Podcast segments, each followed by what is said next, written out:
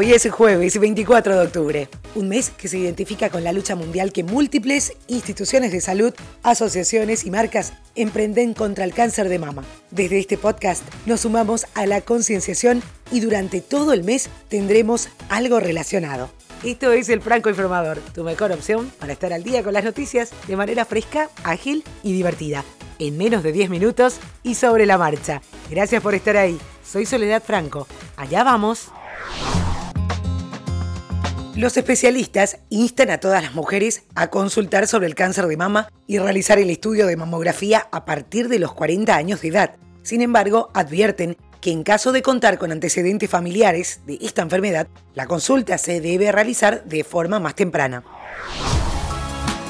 Y empezamos con lo que acontece en Sudamérica. El presidente boliviano Evo Morales denunció en La Paz que está en proceso un golpe de Estado en las protestas realizadas en el país por los presuntos fraudes en las elecciones presidenciales realizadas el pasado domingo y declaró el estado de emergencia frente a la ola de violencia. La respuesta presidencial se produce cuando todavía no terminó el polémico recuento electoral y cuando continúan las protestas en distintas zonas del país.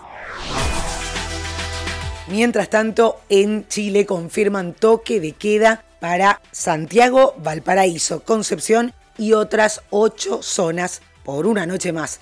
Luego de recordar la agenda social presentada por el presidente Sebastián Piñera, el ministro de la SECPRES, Gonzalo Blumel, adelantó que el gobierno rebajará el sueldo de los ministros de Estado para complementar el proyecto que rebaja la dieta parlamentaria al cual se le puso suma urgencia. Y una noticia terrorífica, la que se dio a conocer hace algunas horas y cuya investigación todavía continúa. Al menos 39 cadáveres fueron encontrados en el interior de un camión en Essex, en el Reino Unido. Un hecho horrible y desgarrador, comentó Steve Valdez Simons, director de la Oficina de Derechos de los Migrantes y de los Refugiados de Amnistía Internacional. Según informaron fuentes policiales, el camión procedía de Bulgaria y entró al Reino Unido el pasado 19 de octubre. Nos vamos hasta Estados Unidos. El presidente Donald Trump anunció que su homólogo turco, Recep Tayyip Erdogan, se ha comprometido con un alto el fuego permanente en Siria y que como consecuencia ordenó levantar todas las sanciones que Washington impuso hace unas semanas contra tres ministros turcos. Te cuento que El Franco Informador es un podcast producido por La Podcastera, que te ayuda con todas las herramientas necesarias para llevar el podcast que querés de tu marca personal o tu negocio a un nivel profesional. La podcastera está en todas las redes sociales, Facebook, Twitter, Instagram y también podés escribir al correo lapodcastera.gmail.com y te vamos a estar asesorando sobre cómo crear tu podcast.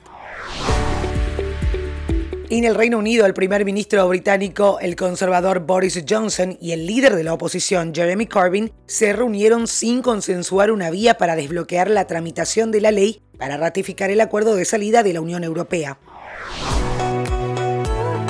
Y una perla natural de 8.000 años fue hallada por arqueólogos en Emiratos Árabes Unidos una pieza del neolítico que se cree podría ser la más antigua jamás encontrada y que permite conocer hábitos y costumbres de aquella época. La pieza fue encontrada en estratos de carbono datados de entre 5.800 y 5.600 años antes de Cristo, y según los arqueólogos citados en el comunicado, consideran que este descubrimiento demuestra que el comercio existió en un periodo tan antiguo como el neolítico. Hablando de comercio, Netflix anunció nuevas medidas para impedir que sus clientes compartan las cuentas. Es obvio que una buena parte de los usuarios ven Netflix gratis porque usan la cuenta de familiares o amigos o incluso la comparten con desconocidos. Y es época de vacas flacas porque la competencia empezó a apretar a Netflix. Así que se ponen serios con este asunto. Serios también se ponen los de Google, que anunciaron que van a empezar a probar la tecnología de Google Duplex por primera vez fuera de Estados Unidos. En concreto, la compañía de Mountain View va a comenzar un programa piloto en Nueva Zelanda para poner en práctica las habilidades de esta inteligencia artificial. Se trata de una inteligencia capaz de mantener conversaciones telefónicas con un lenguaje tan natural y creíble que se confunde con el de una persona real. Más sobre tecnología, la última actualización que llegó a WhatsApp pone fin a esa mala costumbre de que te añadan a grupos sin tu permiso. Si actualizaste tu WhatsApp y querés entrar en la configuración, los pasos a seguir son ajustes, cuenta, privacidad, grupos. Y ahí te van a aparecer las opciones para que elijas quién te puede incluir a un grupo de WhatsApp. Flamengo dejó fuera a Gremio en semis y es finalista de la Copa Libertadores de América. Va a buscar así levantar su segundo trofeo continental enfrentando a River en la gran final única. La final de la Copa Libertadores está marcada para el 23 de noviembre en el Estadio Nacional de Santiago de Chile. Sin embargo, ahora se baraja Asunción, Paraguay como posible sede debido a la crisis social que atraviesa Chile. Habrá que aguardar la determinación de Conmebol en las próximas horas. Y la cantante estadounidense Selena Gómez estrenó el videoclip de su nuevo sencillo titulado Lose You to Love Me. Este es su primer sencillo del 2019, después de su descanso de la música. Una pieza donde cada toma fue grabada con un iPhone. Es en blanco y negro y solo podemos ver a Selena Gómez con un fondo estampado y cortinas. Muchos dicen que la canción hace directa alusión a lo que fue su conflictiva relación con Justin Bieber.